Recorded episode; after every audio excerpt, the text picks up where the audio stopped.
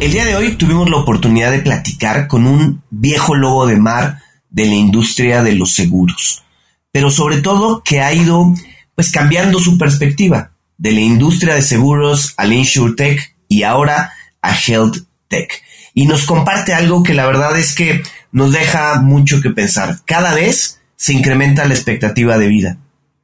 ¿Llegará algún momento donde seamos eternos? Una pregunta bien interesante, ¿no, Adolfo? Así es, Adrián. Hoy estamos hablando con Eduardo Iglesias, quien es el CEO y fundador de VivaWell, una empresa que está enfocada en democratizar la salud. Ellos levantaron 1.6 millones de dólares, una ronda de inversión el año pasado.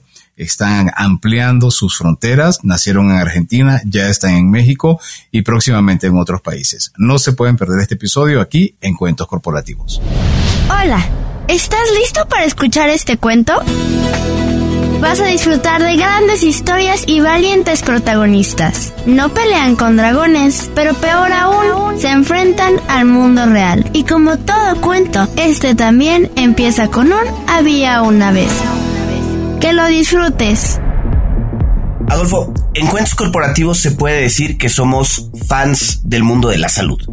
Hemos platicado acerca de BioNFT con InnoBank, de mapas de salud y análisis de sangre con Somos hace ya un rato, de salud mental con Yana o con Cuéntame también, de wellness con Total Pass o con WOS.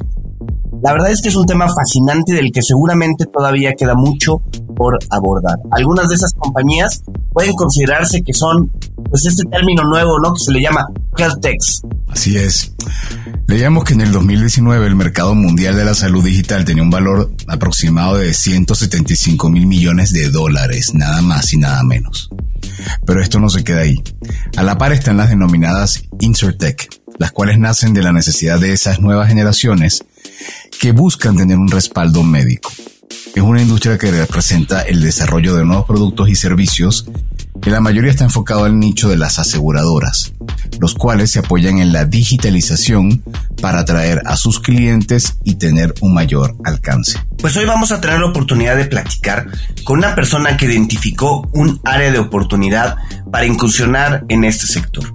Las bases de su negocio son el uso de tecnología al servicio de la prevención con herramientas digitales como inteligencia artificial y machine learning que les han permitido desarrollar un innovador modelo de negocio. Pero dejemos que sea nuestro invitado el que nos comente más acerca de su historia y lo que han construido. Y para hacerlo, digamos como siempre, las palabras mágicas. Había una vez un joven argentino que estudió administración de empresas en la Universidad de Buenos Aires y un posgrado en administración en la Universidad de Harvard. Su trayectoria profesional se fue perfilando en el sector de compañías de seguros, pero con un diferenciador muy particular. Estas eran 100% digitales. Es así como fue fundador y CEO de Colón Seguros y de iColón, reconocida con el Five Star Award para el Cono Sur por el Insurance Innovation Reporter, uno de los reconocimientos más importantes del sector asegurador. Se trata de Eduardo Iglesias, quien actualmente es fundador y CEO de VivaWell, una health tech latinoamericana que tras una ronda de inversión llegó a México para complementar los servicios de salud públicos y privados a través de la tecnología. Buscan brindar atención personalizada a distancia basada en inteligencia artificial y promover una mejora en la salud y bienestar de las familias y colaboradores de sus empresas afiliadas. Eduardo es uno de los pioneros en el ecosistema emprendedor y en lo que se ha denominado InsurTech. Se desempeña como miembro de la junta directiva de varias startups e InsurTechs en la región.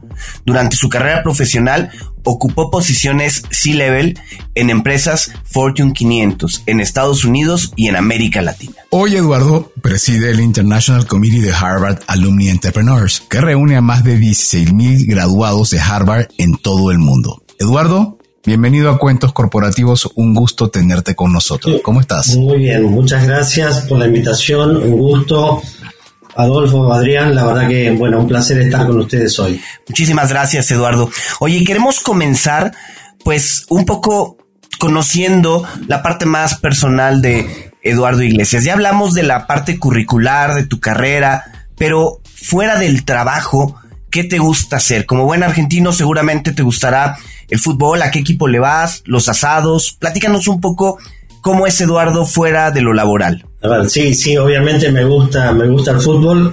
No soy un fanático, digamos, dentro de Argentina me considero que no soy, no soy tan fanático, pero sí me gusta. Eh, soy de un club que se llama Boca Juniors, que seguramente conocen. Eh, y me gustan los deportes, me gusta eh, viajar mucho, viajo mucho, siempre viajé mucho toda mi vida. Eh, los deportes de agua, me gusta estar sobre el agua, así que aprendí a remar a los seis años.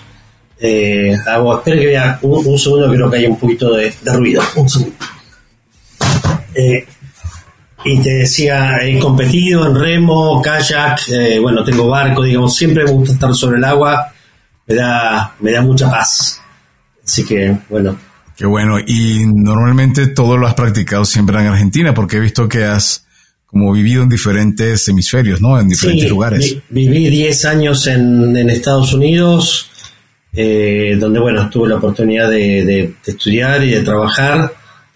Desde, desde, Estados Unidos siempre tuve posiciones eh, regionales y tuve la, la posibilidad de empezar varias compañías eh, trabajando, por ejemplo, para, para Mass Mutual Financial Group, que es uno de los grandes grupos aseguradores de, los Estados Unidos.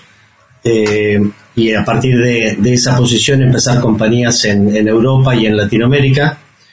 Así que bueno, sí he vivido en, en varios lugares, digamos. Eduardo, ¿cómo es que te involucras inicialmente en el mundo de los seguros? ¿Cómo llegas?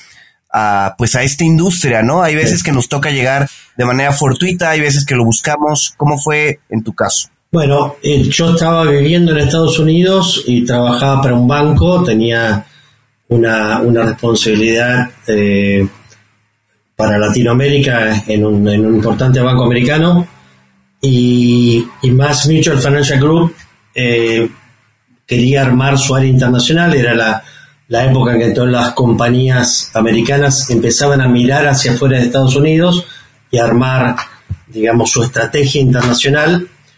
Eh, había poca gente en ese momento que tuviera en una industria más cerrada en Estados Unidos, que tuviera experiencia internacional dentro de la industria de seguros, con lo cual muchas compañías de seguros fueron a buscar eh, talento a bancos.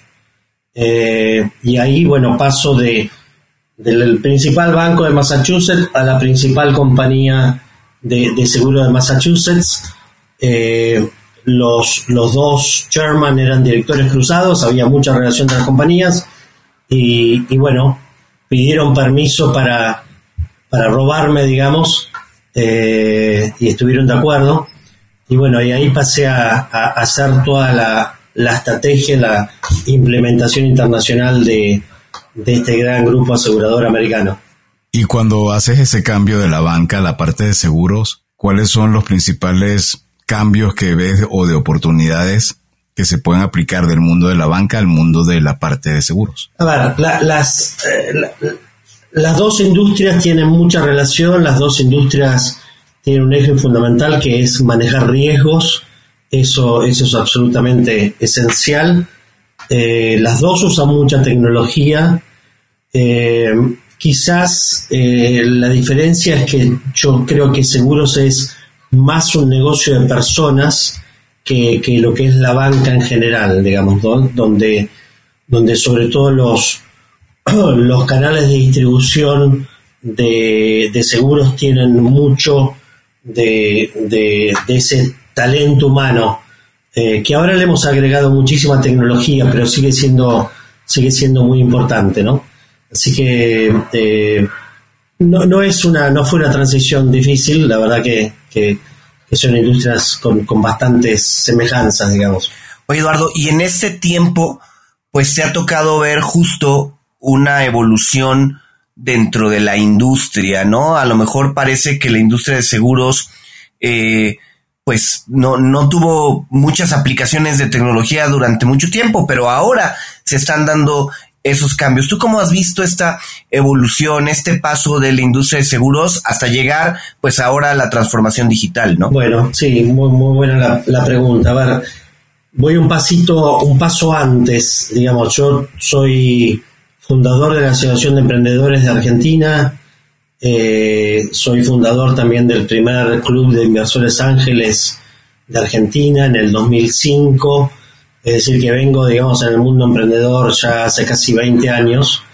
Eh, he visto muchísimos eh, startups y he seguido la evolución de distintas industrias, digamos, ¿no? Porque a partir de, de la evolución tecnológica, digamos, para decirlo de una forma sencilla, el ancho de banda eh, que tiene, digamos, eh, toda la tecnología, para decirlo de una forma fácil, ha ido cambiando qué industria le ha tocado ser eh, su transformación digital.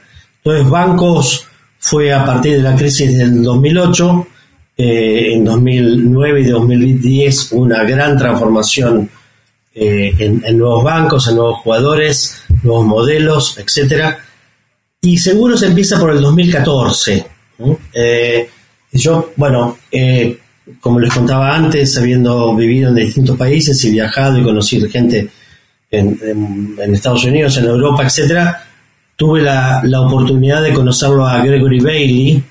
Gregory es quien acuña la palabra InsurTech. Es un invento de él. Eh, allá por fines del 2014, digamos, principio de 2015. Eh, yo lo conozco en 2015 y, bueno, y entonces empezamos a... se, generó un grupo de, personas que estaba viendo cómo, cómo esta industria iba a cambiar y qué es lo que había que, que hacer para potenciar esa transformación. Y en, en 2016 estábamos reunidos en, Iowa, él es de Iowa, eh, en, Des Moines, eh, Iowa, y, en una reunión me pregunta, eh, Eduardo, ¿hay alguna compañía 100% digital en, ah, en Argentina, en Latinoamérica? Le digo, no, la verdad que así como, como está planteado, no. Entonces me dice Gregory, me dice, pues entonces tienes que ser tú el que la haga. Y, la, verdad es que cuando me planteé el desafío me, me choqueó un poco, eh, pero bueno, al poco tiempo eh, con mi equipo aceptamos el desafío y nos pusimos a trabajar en, en Ecolón, allá por el último quarter del 2016, cuando recién se empezaba a ver cuáles iban a ser los modelos exitosos dentro de la industria. Eh, y, a mediados del 2017 lanzamos Ecolom, que fue la, primera aseguradora digital, 100% digital, que en definitiva creó un modelo muy innovador porque creó un modelo con, múltiples canales eh, digitales, eh, con, con inteligencia artificial desde el primer momento, en 2018 eh, le hicimos eh, un, desarrollo, continuamos el desarrollo, nos integramos con Dialogflow, que es la inteligencia artificial de, Alphabet o una de las inteligencias de Alphabet de Google. Y, en septiembre de 2018 pudimos lanzar eh, el primer bot que hablando puede vender una póliza. ¿Mm? sí, fue, fue muy, muy disruptivo, digamos. Eh, así que, bueno, eso es un poquito la, la, los orígenes de, cómo fue cambiando la, la, industria, el nacimiento de InsurTech y ahí, bueno, eh, en ese momento empezaba compañías como Lemonade, eh, ese tipo de compañías que, que, dieron mucho que hablar en la industria. Y luego hay un fenómeno que creo que tiene, debe tener mucho tiempo, tú seguramente me puedes corregir, que es cómo lograr que mm, tu calidad de vida tenga un impacto en lo que son tus pólizas, ¿no? Y, eso se ha visto desde el punto de vista tanto personal como corporativo. Recuerdo, yo trabajé un tiempo en una empresa de beneficios para empleados y se trataba de convencer a las aseguradoras de si habían empresas que otorgaban este tipo de beneficio porque las personas podían comer eh, de manera regular, tranquila, con su tarjeta de restaurante, etcétera. Entonces eso teóricamente podría tener un impacto. Claro, a este nivel puede sonar un poco eh, abstracto y lejano, pero en otro tipo de actividades como pueden ser salud, ejercicio, no fumar, etcétera, seguramente sí habría ese impacto, pero para eso también habría que digitalizar. ¿Cómo ves la unión o en qué momento empiezan a unirse el mundo digital de las Insurtech con las Health Tech? Ok. A ver, eh, Vamos a poner en, contexto lo que viene pasando en los sistemas de salud. Me parece que, hay que entender primero, antes de ir a tecnología, hay que entender qué es lo que viene pasando en los sistemas de salud. Eh, ya se, eh, diría que, viene una tendencia en los últimos 10 años eh, que se empieza a revisar el modelo intrínseco de, cómo están diseñados esos sistemas.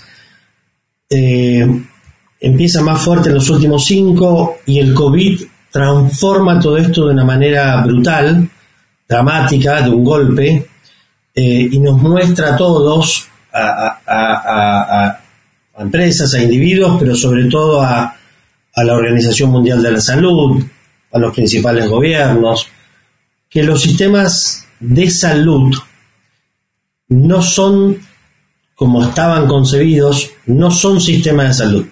Lamentablemente podemos decir que son sistemas de enfermedad, que solamente se encargan de las personas cuando están enfermas, pero no hacen nada para que la persona no se enferme, porque la condición, la condición natural de la persona es estar sana, y lo que tenemos que hacer es que esa persona continúe estando sano eh, durante su vida. Eh, el COVID dejó esto muy a las claras. Les quiero dar algunas, algunos ejemplos y algunos datos numéricos importantes. Eh, en Latinoamérica, desde México a Argentina, tenemos exactamente el 8% de la población del mundo. Sin embargo, tuvimos el 30% de los muertos de COVID del mundo. Y esto, eh, que fue una catástrofe, eh, no se da por que se haya tratado mal el COVID. Y ahora cambio de geografía y me voy a Estados Unidos. Estados Unidos tiene un poquito más del 3% de la población del mundo, tuvo más del 9% de los muertos. Es decir, que en un país que gasta el 19% de su Producto Bruto en salud, que tiene toda la tecnología, que tiene excelentes profesionales y demás, tuvo una experiencia muy parecida a Latinoamérica en el COVID. Entonces la pregunta es ¿por qué? La respuesta es muy simple si, si tú eres eh, hipertenso, obeso o sos diabético, tenías ocho veces más posibilidades de morir que si no lo eras. Es decir, que las condiciones preexistentes de las personas fueron fundamentales. Así que el COVID dejó muy a las claras que lo que estaban fallando en los sistemas de salud era en prevención y en cuidado primario, en qué hacer para que las personas no contraigan eh, enfermedades crónicas como la, hipertensión, la obesidad, la diabetes, etc. Eh, la mayoría de las enfermedades crónicas son prevenibles. Hoy en el mundo eh, los sistemas de salud en su conjunto, conjunto gastan el 90% de su gasto para tratar estas enfermedades crónicas que, después muchas degeneran en cáncer y en otras enfermedades, enfermedades cardiovasculares, etcétera, etcétera. ¿sí?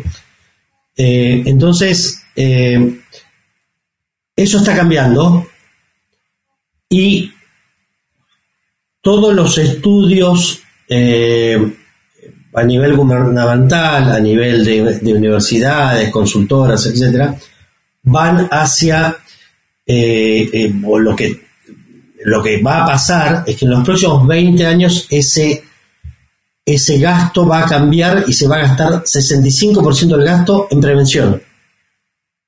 ¿Mm? Así que eh, se va a hacer mucho más eficiente.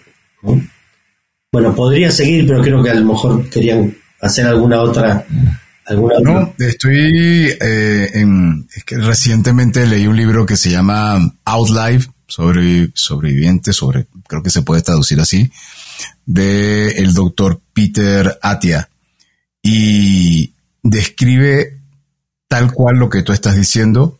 Él de hecho habla de la medicina 3.0, porque es como él como doctor siente una profunda pena de que todo el proceso médico a la medicina 2.0 es cuando tú llevas un análisis químico de cómo te encuentras y si no estás en el borde que ya te deben tratar y tienes que estar en el hospital, te dicen, ah, no, estás en la parte alta superior, camina. Camina y con eso bajas los triglicéridos, pero cuando pasa la, la, la línea, digamos, ya casi mortal, ahí sí, te interno, este, ojalá que tengas un buen seguro, y ponte en las manos del Señor. Entonces creo que es un poco lo que tú quieres transmitir, ¿no, Eduardo? Sí, sí, claro. A ver, eh, eh, lo que está pasando hoy, digamos que, hay una verdadera revolución en salud en el mundo, es eh, que, estamos yendo a, hacia medicina personalizada. y ahora después quiero contarles un poco más de, de Viva Well, que en definitiva lo que hacemos es eso, es, es prevención, es cuidado primario y medicina personalizada. La, medicina personalizada lo que hace es entender, digamos, a, cada persona y a, buscar lo que se llama eh, care pathway, se llama en inglés, digamos que, que, no es un tratamiento, sino es un camino para mantener a esa persona sana. ¿Qué es lo que tiene que hacer esa persona para mantenerse sano? En general, lo, que tenemos que hacer son cambios de hábitos, tener hábitos eh, más saludables. Obviamente la, alimentación es uno, el ejercicio es otro, el dormir bien, etcétera, etcétera, control del estrés. Entonces, todo eso lo, va hacia medicina personalizada. La segunda parte es que eh, eh, a partir de la revolución que estamos teniendo en, tecnología, y ahí también podemos hablar un rato largo del impacto de esa, esa revolución en, la industria de la salud, que va desde el diagnóstico hasta el, tipo de medicamentos y, drogas más personalizadas, hasta tratamiento genético, eh, todo eso nos vamos a encontrar que, que, va a cambiar profundamente, ¿no? Porque, a ver, un ejemplo muy, muy simple, digamos, cuando alguien le receta un... Eh, un medicamento a una persona y le da 650 miligramos, le da 650 miligramos a casi todos. Eh, pero no sabemos si esa persona a lo mejor necesita 400 o necesita 800. Entonces, eh, ese tipo de, de, análisis está muy cerca para, primero el diagnóstico es mucho más precoz, podemos, hoy hay eh, diagnósticos de, cáncer que nos permiten ver, eh, genéticos, ¿no? Que nos permiten ver la probabilidad de los 50 cánceres más importantes muchísimo antes de que ocurra y podemos de vuelta hacer cambios y, llegar a eso, a, prevenirlo. Eh, y a eh, en definitiva, también determinar si hay que hacer un tratamiento, que ese tratamiento sea, sea mucho más personal. Lo que va a pasar en los próximos años, esta verdadera revolución a, nivel de, la salud y de la tecnología, es que la vida se va a seguir extendiendo. Yo creo que, que seguramente ustedes saben, durante eh, los últimos más o menos 80 años eh, la expectativa de vida se duplicó, la expectativa de vida hoy crece eh, un trimestre por año y, se está expandiendo, ese trimestre va cambiando. Entonces, hagamos un ejercicio juntos. Supongamos que no sea un trimestre por año y que en poco tiempo sea un semestre por año.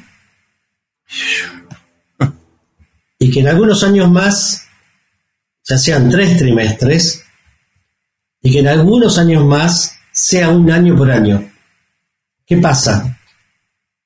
¿Qué pasaría si somos capaces de cada año crecer la expectativa de vida un año?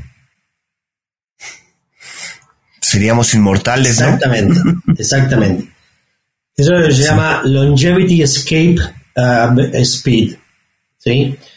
Y hay gente muy inteligente como Ray Kurzweil, que seguramente conocen y que viene haciendo muchas predicciones en los últimos 30 años con un porcentaje de éxito asombroso, que, él dice que estamos eh, más o menos en los próximos 12 años, llegamos al Longevity Escape uh, Speed. Entonces, eh, eh, estamos realmente muy, muy, muy, muy, muy cerca de hacer una verdadera revolución en salud. Eh, oye, Eduardo, a ver, de todo esto que comentas me surge una pregunta adicional, ¿no? A ver, eh, esto de volvernos, pues llamémoslo así, eternos, suena muy interesante. Pero ¿qué porcentaje de la población realmente va a tener acceso a esto? Porque lo que está pasando con el tema de salud es que se genera una brecha económica, donde pues la gente que no tiene recursos se va a estos sistemas de salud proporcionados por el gobierno, que ya mencionaste, son sistemas de enfermedad, no. Y la gente que puede tener alguna eh, posibilidad económica termina accediendo a los beneficios que van extendiendo la vida, ¿no? ¿No crees que, que esto va a generar pues una, un gap, una brecha aún mayor en temas eh, de, salud como consecuencia de la economía? A ver, la, brecha existe, por supuesto. Yo creo que en el largo plazo la brecha se reduce, digamos, que la tendencia es positiva y que, se reduzca. Te lo, te, lo, te lo respondo con un ejemplo y después te cuento qué es lo que hace VivaWell y cómo reducimos esa brecha. Cuando se hace el mapeo genómico, en los 90, se gastan 6 billones de dólares ¿sí? Seguramente lo recuerdan, el, eh, eh, fue muy publicitado, Bill Clinton estuvo, digamos, eh, sponsoreando esto a nivel mundial, etcétera. 6 billones de dólares para mapear el, genoma humano. hoy cuesta 200 dólares. Pasaron 30 años. Es decir, que el desarrollo tecnológico lo que hace igual que hizo en todas las demás industrias, porque ya pasó en las demás industrias, lo que hace es democratizar la salud. ¿Sí?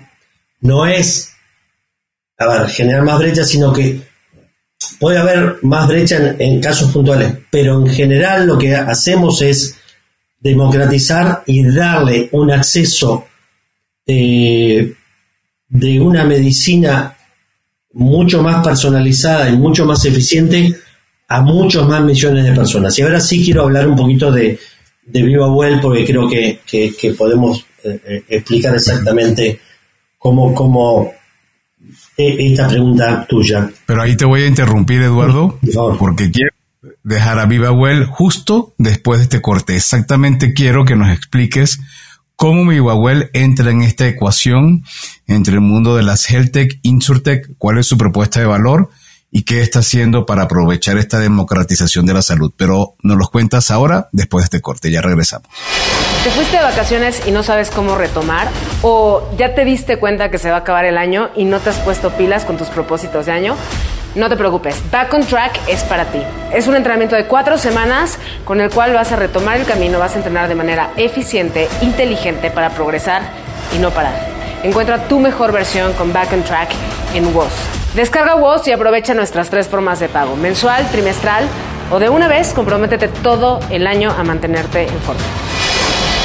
Entonces, Eduardo, hablabas ahora de cuál es la propuesta de valor que hace VivaWell para entrar en este elemento que tú has llamado la democratización de la salud.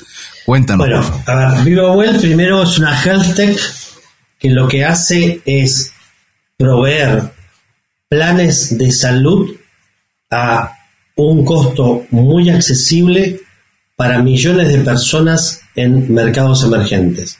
Lo que busca es, lo estamos logrando, es transformar ese acceso a la salud para millones de personas que hoy no lo tienen. Y cuando digo no lo tienen es porque los sistemas, como hablamos antes, los sistemas de salud como están concebidos hoy, tanto privados como públicos, están pensados en eh, tratar a las personas que están enfermas, pero no mantener a las personas sanas. Entonces, para la Organización Mundial de la Salud, para mantener lo que aconseja es que para los adultos, para mantenerse sanos, tienen que tener por lo menos una consulta anual y si fuera posible, un chequeo de, laboratorio anual. ¿Cuál es esa frecuencia en México? ¿Cada cuánto van los mexicanos al médico en promedio? ¿Cada tres? ¿De manera preventiva? No, no importa. Por eso, ¿cada cuánto van en promedio? La respuesta es cada tres años y medio. Wow. Es muy lejos del año que debería ser.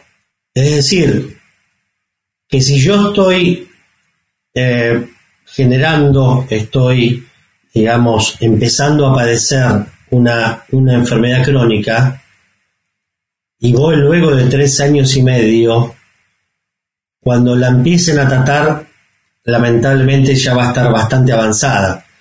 Y ni hablar si ya eso me genera una enfermedad terminal eh, como puede ser un cáncer o una cardiovascular. Entonces, eh, lo que nosotros hacemos es buscar que las personas y lograr que las personas eh, tengan su cuidado primario y su prevención, dando un acceso de bajo costo y simple, haciéndola a través de tecnología que las personas puedan eh, eh, y que podamos llegar a, lugares remotos que no tendrían que no tendrían acceso de otra manera o, no remotos digamos pero que tampoco lo, lo hacen.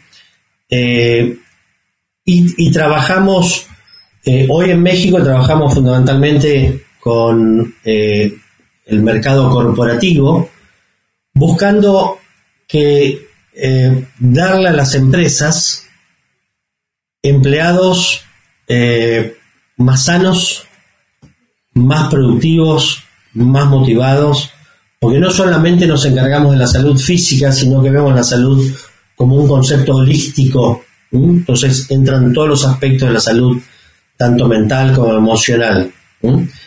Eh, y, las empresas están haciendo ya el gasto. El tema es que no lo hacen bien, digamos, ¿no? Porque eh, lo hacen con muy poca tecnología, con muy poca información, no tienen datos, no pueden tomar decisiones adecuadas. Entonces, lo que, lo que hace VivaWell con, este, esta propuesta de valor y este Care Pathway que le contaba antes es, generar eh, otro camino totalmente distinto para analizar la situación de las personas y cómo hacer para que esa persona siga estando sana y qué tiene que hacer el empleador para que sus empleados en conjunto eh, tengan eh, hábitos mucho más saludables de los que tienen hoy. Y el resultado para la empresa es, eh, es clarísimo, está, se reconoce en muy, muy poco plazo porque el, impacto sobre la productividad es enorme, ¿no? Oye, Eduardo, y a ver, para, para que tener más claro cómo es de manera más concreta esto de los planes de salud que Viva Well participa.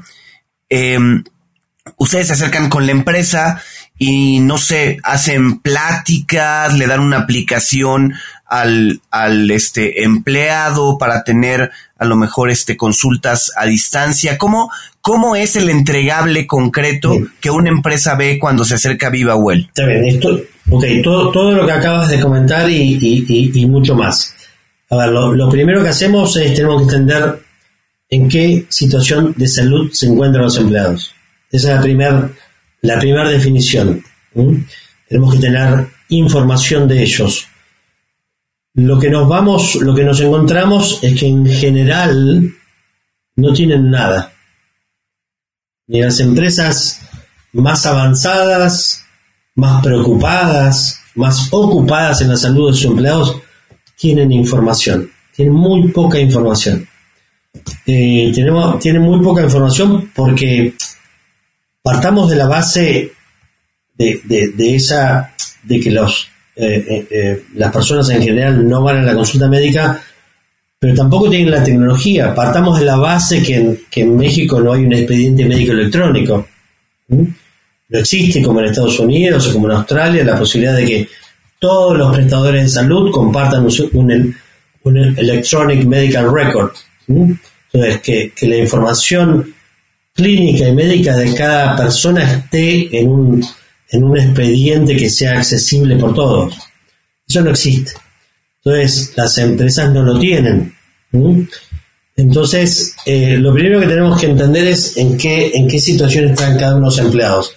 Para eso hacemos un, montón de cosas, desde, desde test de laboratorios eh, y, otro tipo de test, etcétera, etcétera, que, que las personas van a, van a autoevaluarse y demás. Y con, y con esa información eh, tenemos un montón de algoritmos que vamos a, trabajar para determinar en qué situación se encuentran las personas eh, a nivel global de la empresa y también a nivel particular. Porque hay una empresa que está en todo México la situación de alguien que está en, el Estado de México o está en Mérida o en Monterrey no es la misma. ¿sí? el, entorno es distinto, la alimentación es distinta, eh, eh, eh, las condiciones ambientales son distintas, el clima, etcétera, etcétera. Y seguramente en distintas plantas también van a tener condiciones de trabajo distintas.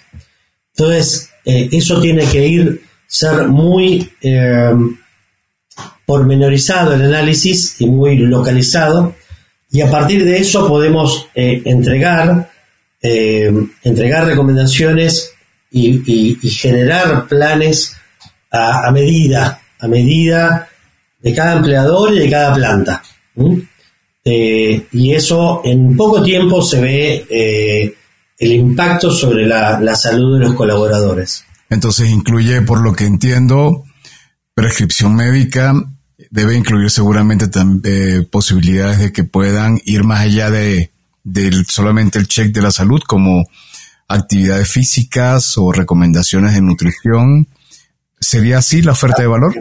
Absolutamente, digamos, tener acceso a, médicos en forma eh, virtual eh, o en forma presencial, el acceso a medicamentos. Nosotros, digamos, cuando uno de nuestros doctores eh, receta un medicamento, la persona va a recibir en su casa entre dos y tres horas el medicamento. ¿Mm? Digamos, digamos, si uno está enfermo, lo que menos quiere es salir de su casa a buscar el medicamento. Entonces, digamos, la, la, la propuesta de, valor para la persona eh, es, eh, es muy importante y para el empleador es muy importante, como decíamos antes, eh, todo el acceso a, nuestros algoritmos, a nuestra data analytic, que le va a permitir tener esa, esa información personalizada eh, de, su, de su población, digamos, ¿no? Y, cómo, y cómo, cómo tratarlo y cómo hacer que, que, esa, informa que esa población eh, cambie hábitos y siga estando cada vez más sano y más productivo, ¿no? Oye, en un, en un sistema de salud como el que vivimos en México, ¿no? Que tiene tantas deficiencias, lo que nos planteas, pues parecería como una utopía o parecería que va a ser un tema, eh, pues impagable por las organizaciones, ¿no? Por que incluye medicamentos, incluye la parte de prevención, la parte nutricional, que ya decía Adolfo. ¿Qué tan caro es esto? No, la verdad que, digamos, nosotros eh, a partir de nuestro modelo de negocio que, incluye mucha tecnología, eh, digamos, tecnología de distinto tipo, ¿no? Eh, nos permite eh, mantener costos bajos y nos permite tener un costo en definitiva de, de, ese plan muy competitivo, ¿no? Estamos hablando de planes que, que en general están debajo de, eh, de los, para ponerlo en dólares o en pesos, como quieran, digamos, debe haber gente de distintos países que, que pueden escuchar esto, digamos, de menos de 10 dólares por, por mes por persona, digamos, ¿no?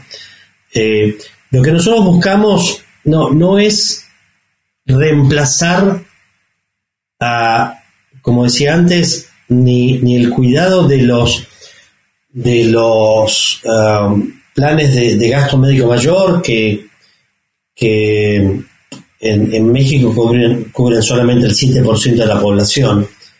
Eh, el otro 93% descansa en, en, el, en el sistema público. Eh, entonces, ni, el sistema privado de los gastos médicos mayores, ni el sistema público que, que es pago, eh, no, no, no buscamos ni competir, ni, ni, ni, ni digamos, ni reemplazar, buscamos complementar. Porque cuando nosotros hacemos que esa persona con prevención no contraiga esas enfermedades, lo que estamos haciendo es que todo el sistema baje el gasto. ¿Mm? Es decir, que le bajamos el, el gasto total al sistema de salud. Y eso es, digamos, eh, eh, lo que va a pasar en el mundo, digamos, el mundo va en esa dirección. Va a, que tenemos que hacer que los sistemas de salud que, se han hecho muy caros, porque la inflación, eh, la inflación médica, como ustedes saben, ha sido por muchos años muy, muy superior a la inflación general, y se han tornado excesivamente caros y ya como les decía antes, un, país como Estados Unidos gasta 19 puntos de su Producto Bruto en salud, es, absolutamente imposible de, solventar. Eh,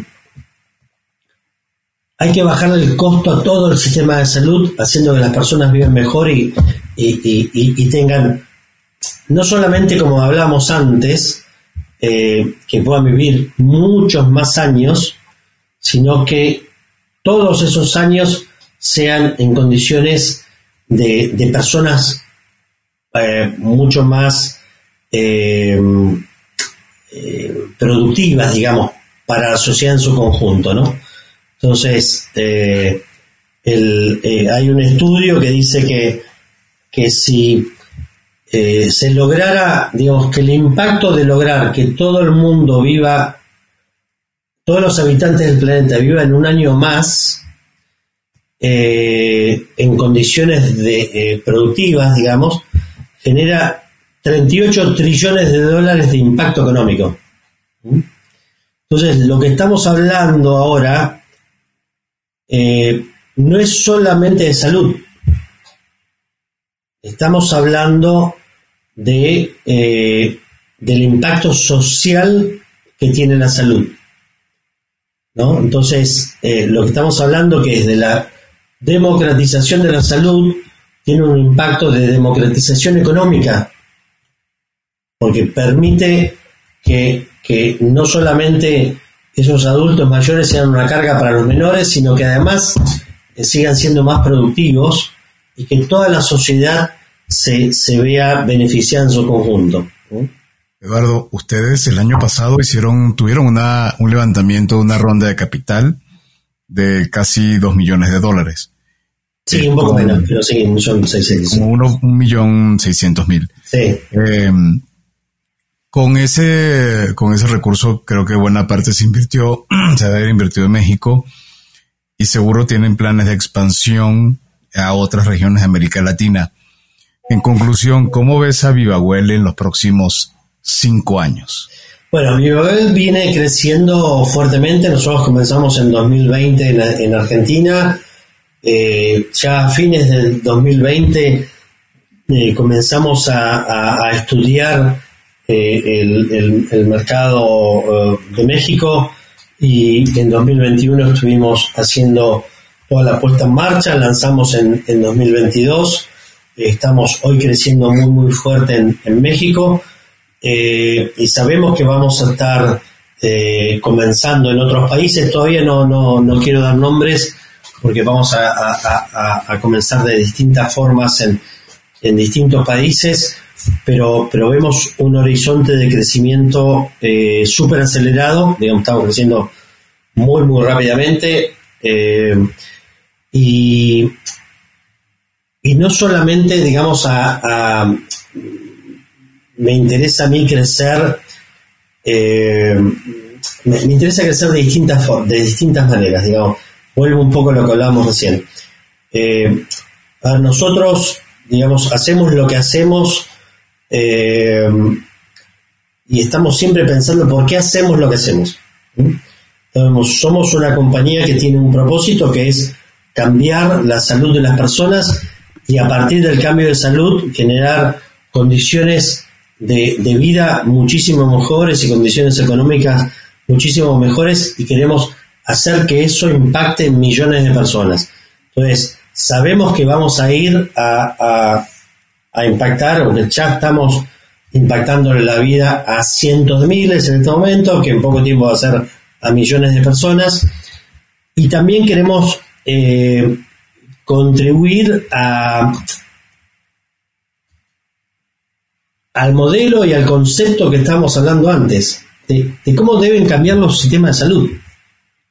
nosotros queremos ser uno de los promotores de cambio en las definiciones de esos sistemas de salud. Queremos, eh, a través de, nuestra práctica, de nuestra, de nuestra información, de nuestra data, queremos probar que hay, digamos, eh, formas de hacer esos sistemas más eficientes. Entonces queremos llevar eso a, a, decididores, a personas que pueden influir, digamos, eh, en, distintos ámbitos para hacer que las cosas cambien, ¿no? Oye, Eduardo, a ver, como CEO, fundador y CEO de VivaWell, ¿qué es lo que hoy te quita el sueño? ¿Qué es lo que hoy te preocupa, hace que te despiertes de vez en cuando en la noche? ¿Qué te, preocupa de VivaWell? a ver, la primera definición es que duermo bastante bien. no, me despierto en la noche, digamos, con preocupaciones. Eh, creo que, que, eso quedó en una etapa atrás hace una cantidad de años. Digamos, hoy, hoy puedo, puedo manejar mm, las empresas y mi vida de otra forma. Eh, pero, digamos, las preocupaciones son, eh, te diría que el atraer talento y el retener talento es eh, es fundamental, digamos, ¿no? Entonces, se ha hecho, digamos, no es, no es sencillo, no es sencillo, las, las startups tenemos competencia de, de monstruos eh, internacionales que, que, vienen a Latinoamérica a, reclutar y tienen obviamente capacidad económica mucho más grande que nosotros con lo cual, digamos, eh, eh, eso eh, te diría que es uno de los desafíos, desafíos más importantes, ¿no? Muy bien. Eduardo, entonces te deseamos todo el éxito del mundo al frente del timón de VivaWell. Y esto ahora pasamos a la parte personal, de nuevo, donde te vamos a hacer unas preguntas que están muy relacionadas a este podcast. Y la primera es, ¿Te gustan los cuentos? Sí, a ver, sí me gustan los cuentos. Eh, no, no voy a decir que soy un gran lector de, cuentos por tema de, tiempo, digamos, pero sí me gustan los cuentos.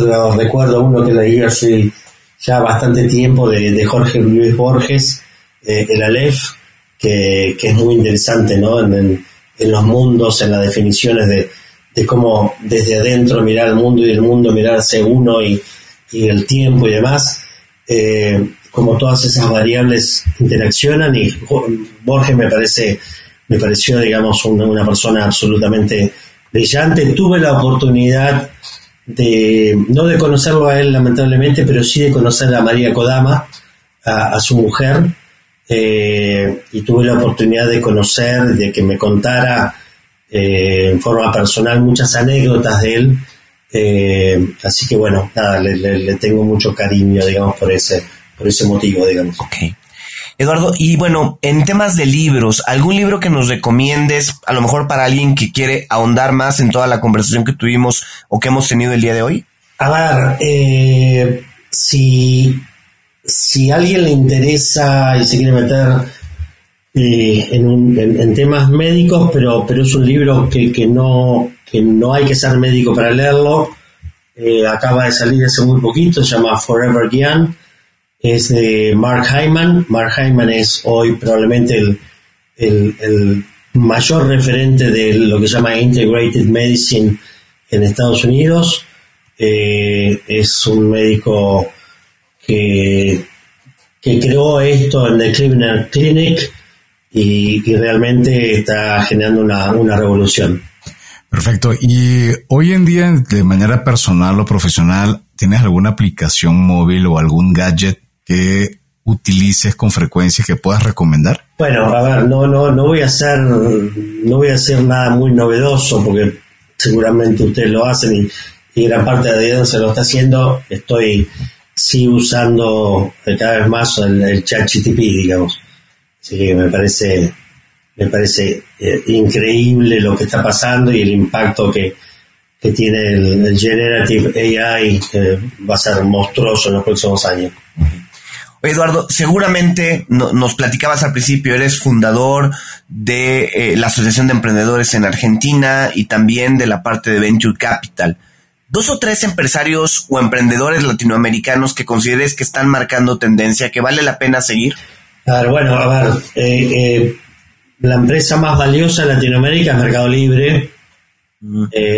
digamos, Marcos Galperín es un empresario digamos que, ha logrado lo que ha logrado, que, ha demostrado un, talento enorme durante 25 años, no, eh, eh, es una trayectoria, digamos, de talento y de, y de adaptación a las distintas eh, entornos macroeconómicos, entornos competitivos.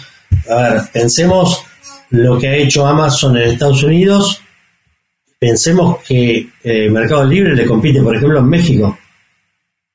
No, no le compite de igual, le gana. Sí, a, Amazon. Entonces, la verdad que eh, ha, sido increíble lo que han logrado.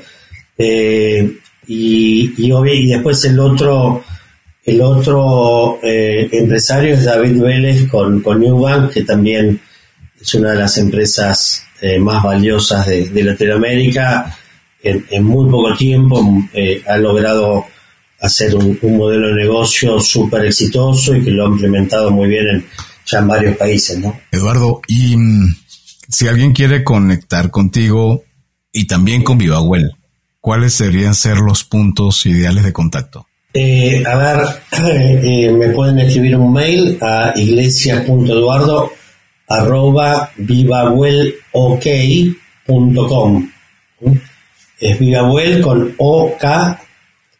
Eh, eh, y también eh, el, LinkedIn